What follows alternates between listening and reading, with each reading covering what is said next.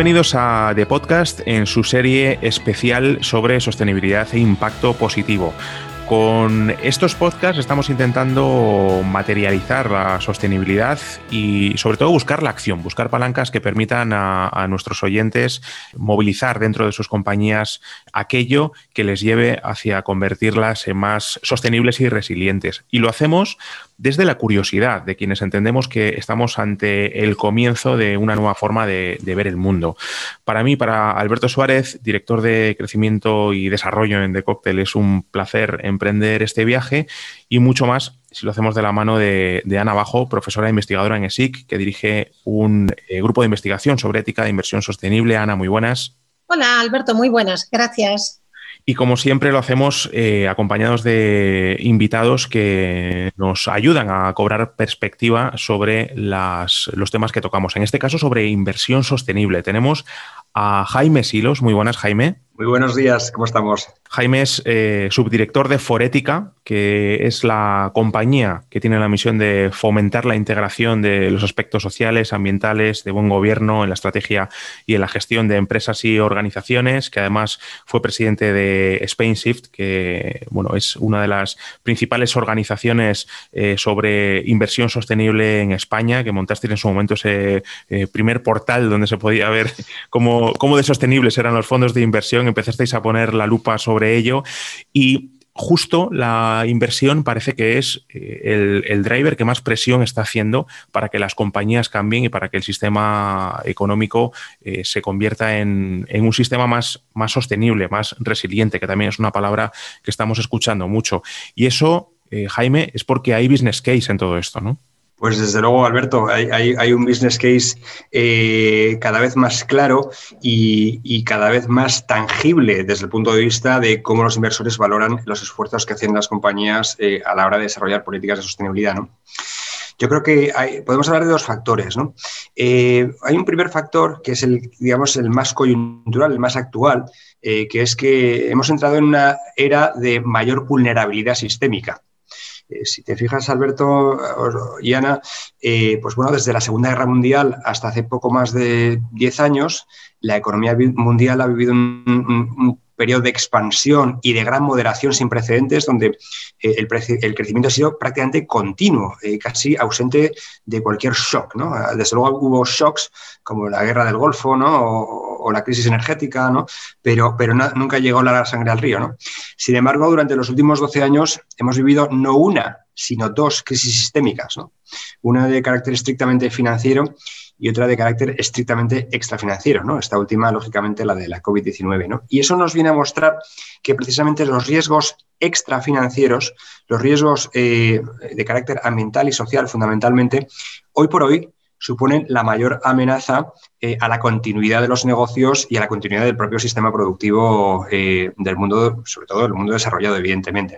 Y el otro factor, digamos, más, más estructural y más de largo plazo es que efectivamente nuestro modelo de, de producción y consumo no es sostenible. En estos momentos, la economía mundial viene a consumir el equivalente a 1,8 planetas Tierra.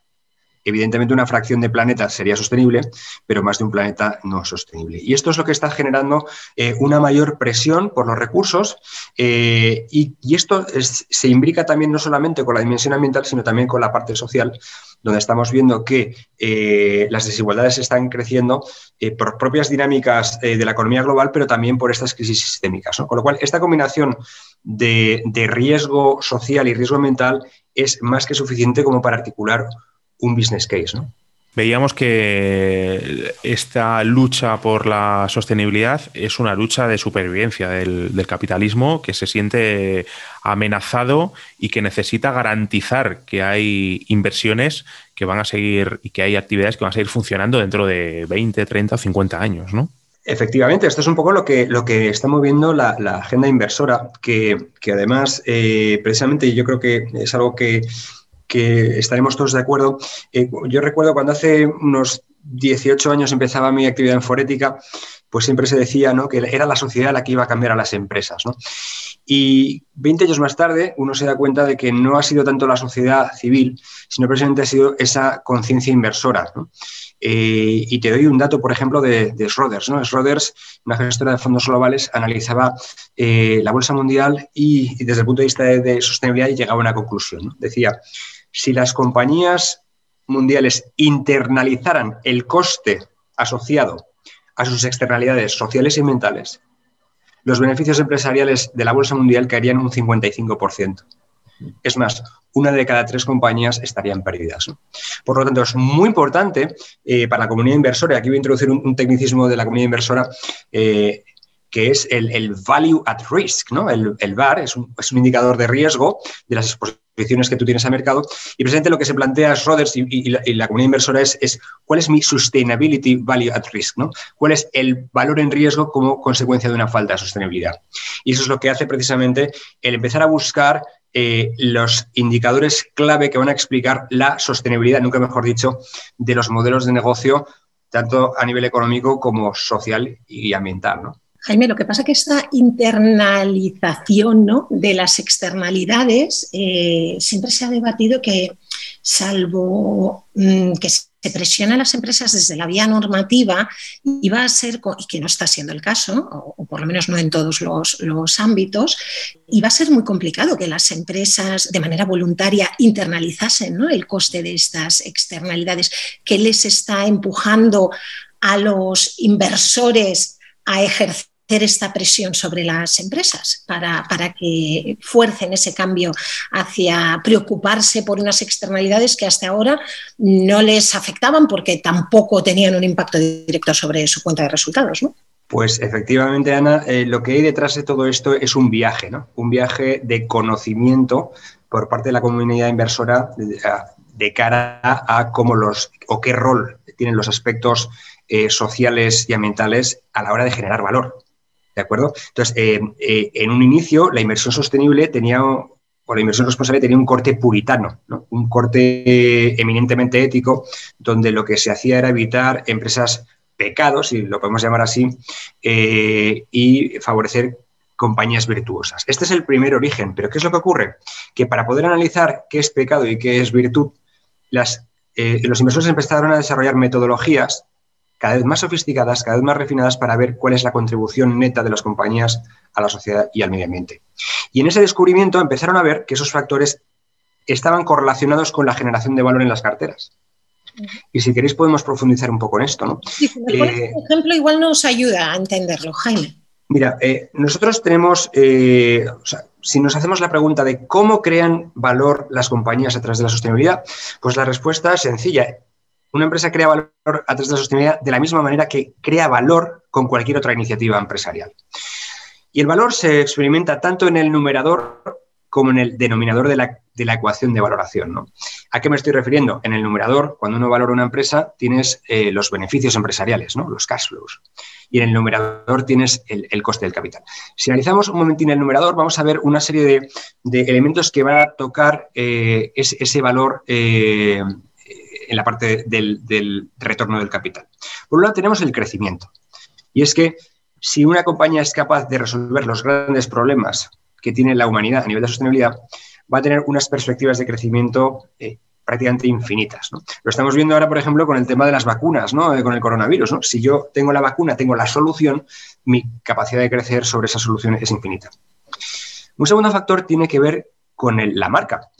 Y es que si soy una marca alineada con los intereses, necesidades e incluso miedos que tiene la propia sociedad con respecto a su desarrollo, me voy a convertir en lo que los marketingeros llaman una meaningful brand, una marca significativa, una marca que conecta emocionalmente con el sujeto. Y esas marcas pues tienen un mayor valor en el mercado. Y tenemos evidencias de que efectivamente las compañías con mejor desempeño en sostenibilidad tienen unos mayores márgenes brutos.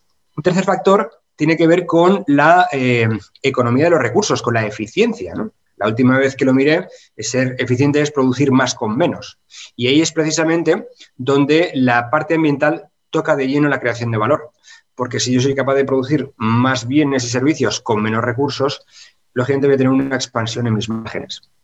El cuarto y último elemento del, beneficio eh, tiene que ver con la productividad del capital humano. Y es que los eh, empleados eh, están, son muy sensibles al sentido del propósito de las organizaciones. Con lo cual, si yo creo en lo que hace mi empresa, creo que nuestra motivación, más allá de ganar dinero, es solucionar problemas a la sociedad, pues lógicamente voy a estar más preparado para ser más productivo y eso permite a las compañías acceder mejor al talento. Y por último, y esta es la parte más técnica, eh, es la parte del denominador, que es la parte del coste del capital, el coste de financiación. ¿Y cuál es la vinculación? Pues que precisamente las compañías eh, más sostenibles tienen menos riesgo. Tienen menos riesgo estrictamente financiero. Por ejemplo, la volatilidad de sus beneficios a largo plazo es inferior en las empresas sostenibles que en las que no lo son. Y tienen menos riesgo de mercado. Y lo hemos visto N veces, ¿no? Ahora, por ejemplo, con la crisis del coronavirus, donde las compañías sostenibles y los bonos sostenibles han tenido un desempeño relativo infinitamente mejor que la media del mercado. ¿no? En definitiva, la sostenibilidad crea valor tanto en el numerador, en los beneficios empresariales, como en el denominador a través del coste del capital. Y Jaime, em, desde el punto de vista de los inversores, ¿Cómo identificáis claramente a una compañía que es sostenible? ¿no? Porque entiendo que muchos, y, lanzo esta pregunta casi como lucha contra el greenwashing, van a empezar a posicionarse, van a empezar a introducirlo, eh, van a darle una vuelta pues, al contacto directo con consumidor final, probablemente. ¿Qué es, ¿Cómo mira a una compañía un inversor para entender que es sostenible? Bueno, pues eh, eso nos introduciría en el mundo del rating extrafinanciero, ¿no? Y es que muchas, quizás nuestros oyentes eh, no sepan que además de que existe un rating financiero, ¿no? Pues como las agencias de calificación crediticia, pues también existen agencias de calificación extrafinanciero que nos dan eh, pues una nota en cuanto a la solvencia que tiene una, una, empresa, no tanto en aspectos financieros, sino en aspectos ambientales, sociales y de gobernanza. Entonces, eh, un primer input es ese, ¿no? Ahora, si queremos ver una cosa, digamos, más con perspectiva, yo creo que hay, dos, partes, dos dimensiones en lo que es la calificación, ¿no? La distinción de una empresa como sostenible de la que no, ¿no? Por un lado está la infraestructura de gestión, ¿no? Que sería las políticas que yo tengo, oye, pues tengo una política, una estrategia en materia de sostenibilidad y eso lo hago eh, accesible a toda la organización y promuevo determinados impactos positivos. Esa es, digamos, la parte más formal. Pero luego están las métricas. esa infraestructura de gestión al final tiene que dar como resultado unos impactos concretos. Y aquí es precisamente donde más se está sofisticando las mediciones. oiga, ¿cuál es su contribución neta? Eh, ¿A qué tasa de velocidad reduce usted las emisiones? Eh, ¿Cómo de circular es su modelo de producción? Eh, cómo de inclusivos son sus productos y servicios. Y ahí, desde luego, es, quizá más un arte que una ciencia, pero desde luego eh, tenemos mucha información al respecto. Y con respecto a lo que dices del, greenwashing, eh, Alberto, yo creo que hubo una primera época en la que los inversores estaban menos maduros en este tema y les bastaba con ver políticas, ¿no? ver, esa parte de infraestructura de gestión. Pero ahora estamos en una fase completamente distinta y ahora lo que queremos o lo que quieren los inversores son resultados. Por ejemplo, si cogemos el cambio climático, decirte que de acuerdo con MSCI, la principal agencia de, de rating de sostenibilidad, solamente el 3% de las compañías cotizadas en el mundo están reduciendo las emisiones de CO2 a la velocidad necesaria para cumplir el Acuerdo de París que estarían en torno al 8 y el 10% por año, solamente un 3%. E incluso aquellas compañías que han hecho unos eh, compromisos valientes en materia de reducción de emisiones, solo una de cada tres cumple sus propios compromisos. Con lo cual, el greenwashing, desde luego, va a ser eh, algo que se va a combatir eh, por parte de los inversores a través de un mayor activismo, una mayor beligerancia con respecto a las compañías que no son capaces de cumplir con sus propios compromisos.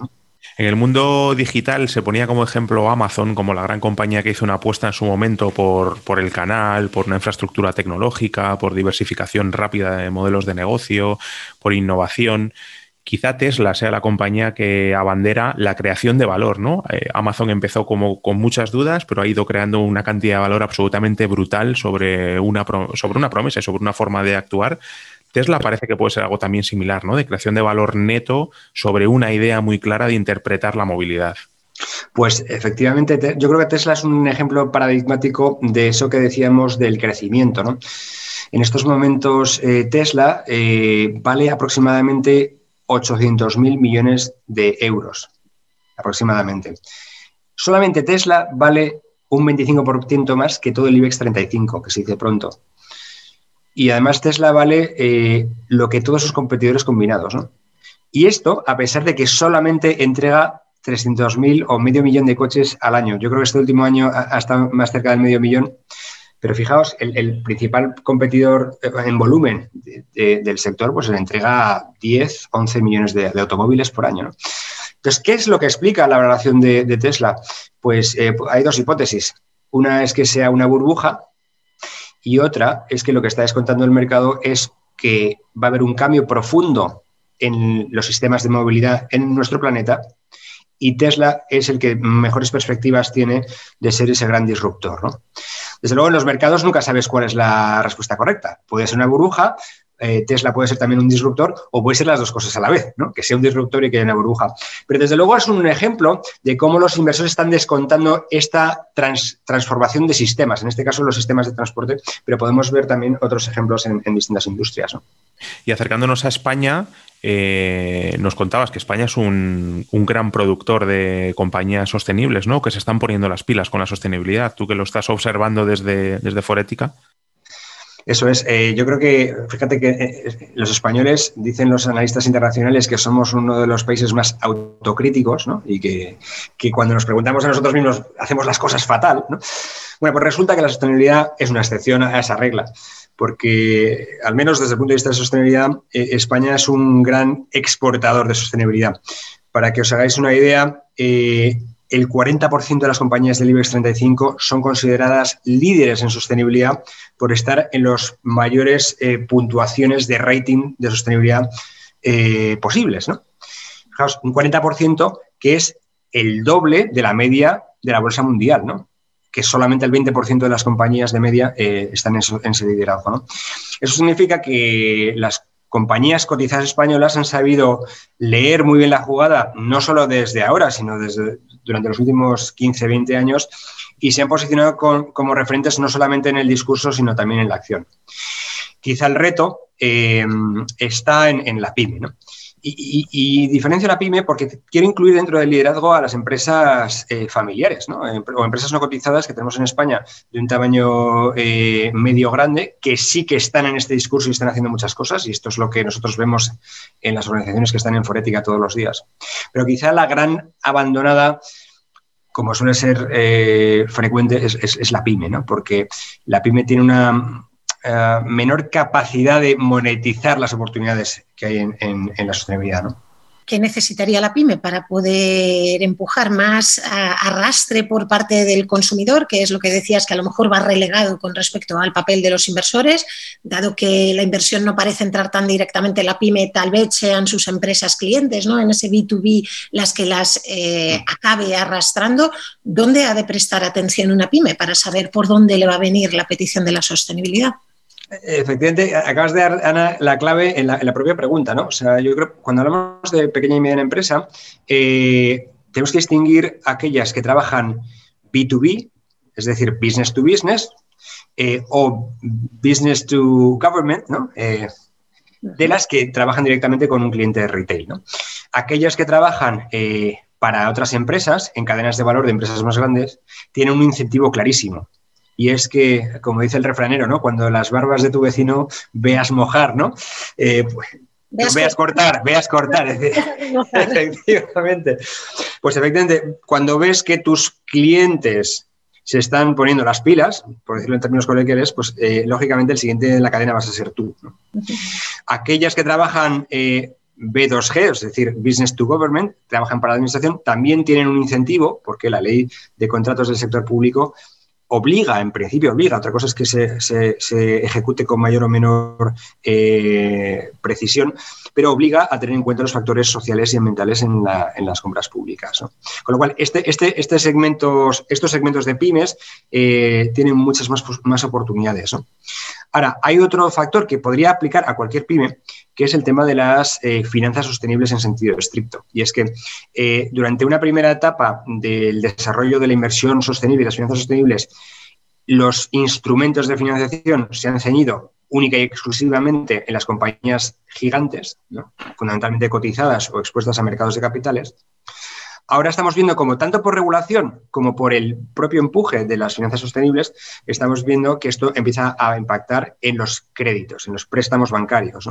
Y en este sentido, la pyme tiene una oportunidad muy importante de beneficiarse de condiciones de financiación eh, ventajosas siempre y cuando estén vinculadas a determinados objetivos de sostenibilidad. Pero yo creo que con, las pymes no hay que ser eh, naif ni, hacerse trampas al solitario. ¿no? Las, pymes debemos recordar que son el, elemento más vulnerable del tejido económico porque suelen ser monoproducto, monomercado y al final dependen mucho de su contexto local. Tienen poca estructura de gestión eh, por lo tanto, es muy difícil desarrollar políticas de sostenibilidad, en, sobre todo en las, las empresas más micro. ¿no? Dicho esto, tenemos muchos ejemplos de, pymes eh, de mucho éxito en, sostenibilidad. Eh, una última pregunta que te quería hacer, Jaime. Nos has estado hablando de, la agenda inversora, de su preocupación por estos eh, temas, pero aunque nos has citado algunos ejemplos o hemos entrado en algunos ejemplos, como en el caso de, Tesla y, y, todo lo que promueve el sector de la movilidad, ¿no? ¿Qué sectores son los que resultan más atractivos para, los inversores? ¿Dónde están poniendo ellos el, foco? Y en esa inversión temática, ¿sobre qué aspectos concretos están ellos eh, interesados? Pues la verdad es que la pregunta es fantástica. ¿no? Eh, eh, depende del inversor. Puedo, ser gallego ¿no? en, el programa, Alberto. Por supuesto. Se admiten los gallegos. Bien, eh, con todo el respeto y el cariño que tengo a los gallegos, que es infinito. Depende, ¿no? Eh, depende de si es un inversor grande. Un inversor grande, por definición, tiene que estar diversificado. Por lo tanto, eh, el inversor grande siempre tiene que tener exposición a todos los sectores, incluso a esos sectores que tienen un, un mayor impacto ambiental o social, ¿no? Por lo tanto, ahí de lo que se trata es de, no se trata de excluir necesariamente a ningún sector, sino decir, oye, dentro de este sector, ¿cuál es, la compañía o el grupo de compañías que lo está haciendo mejor, que está liderando esta transición? Ahora, eh, fuera de, estos sectores, eh, la inversión temática en sostenibilidad es infinita. Eh, te, pongo un ejemplo que seguramente, Ana, te, hará mucha ilusión. por ejemplo, uno es el género. Eh, el género, hay, un, hay, un, hay un, por ejemplo, un ETF, un fondo de inversión, que su, su ticker es Woman. Woman, ¿no? ¿Y de, qué va este fondo? Pues invierte en compañías que hacen eh, una mayor eh, empuje al empoderamiento de las mujeres. Y curiosamente, y digo lo de ilusión, no, solamente porque en tu caso eres mujer, sino porque además es un producto que tiene una rentabilidad espectacular desde su lanzamiento. Eh, por ejemplo, pues hemos cogido eh, el género, hablamos de clima, de clima, hay fondos de transición, ¿no? que presente apuestan en la transición energética. Hay fondos eh, que apuestan por, los, por la protección de los derechos humanos. hay un infinito nivel de sofisticación, de manera que realmente lo que estamos viendo es que las estrategias son cada vez más nítidas y puedes perseguir cualquier objetivo de sostenibilidad vinculado a, una empresa. Si quieres, por, darte un último ejemplo, en torno al coronavirus, hay, un índice bursátil que a mí me gusta mucho, eh, que es un índice de impacto que se llama el MSCI All Country World Index Sustainable Impact. Es un nombre muy largo, pero básicamente en él cotizan las compañías eh, cuyo modelo de negocio depende en más de un 50% de dar soluciones a los objetivos de desarrollo sostenible. Bueno, pues este índice el año pasado ha tenido una rentabilidad tres veces superior a la media del mercado y al mismo tiempo lo ha hecho con un menor riesgo. Y es presente la prueba de que el nivel de sofisticación es muy alto y, las, y los inversores están empujando compañías que persiguen una agenda 2030, una agenda de objetivos de desarrollo sostenible. Pues eh, muchas gracias, Jaime. Yo creo que esta conversación nos ha permitido efectivamente realizar un viaje, como decías que también están realizando los inversores, entender que, se partía a lo mejor de posiciones mucho más excluyentes y restrictivas a la hora de tomar sus decisiones de, inversor, eh, que efectivamente se fueron moviendo hacia entender que, esas, que, al invertir en empresas eh, menos sostenibles tenían un mayor riesgo, pero que el riesgo también se está moviendo hacia las oportunidades y hacia el beneficio, ¿no? en esta ecuación que nos desgranabas y que nos ayudabas a entender y que efectivamente los, esto está arrastrando a las empresas, a determinados sectores especialmente, y a las grandes empresas a, poner el foco en, el negocio en sí mismo, no tanto en lo que están comunicando, no tanto en ese greenwashing o rainbow washing, ¿no? en el sentido muy amplio que, ahora se dice, sino que eh, hay que aterrizar eh, la sostenibilidad dentro del negocio, buscar soluciones. Las empresas más punteras, nos has dado el caso de Tesla, pero también mencionábamos otros, sectores. Y por otra vía, no solo que la empresa esté en un sector puntero, sino que en algunos aspectos temáticos, pues eh, efectivamente los, los inversores están poniendo una atención especial, como puede ser en el Gender Lens Investment, ¿no? la, inversión de género o en temas vinculados al clima o a derechos humanos. Bueno, eh, estamos en un momento apasionante. Esto parece que los números nos dicen que va a seguir creciendo, eh, incluso a pesar del COVID o gracias al COVID, eh, la situación parece estar asentándose y bueno, pues tendremos que ir viendo eh, de qué maneras esto va a seguir ejerciendo presión sobre, sobre las decisiones de los inversores y mm, por transposición de las empresas en las que invierten. Eh, Jaime, muchísimas gracias por acompañarnos hoy en la sesión.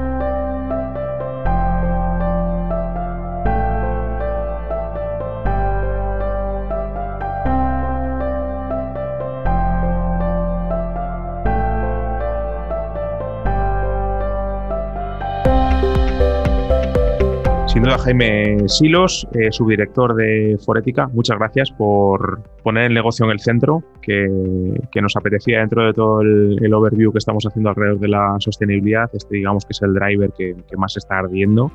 Eh, y muchas gracias por compartir tu, conocimiento, sobre todo esos 20 años, nos, contabas ya de, de experiencia trabajando sobre esto en momentos en los que esto sería eh, casi casi predicar en el desierto, ¿no? Ahora, ahora vas viendo que los números van dando la razón a todo esto.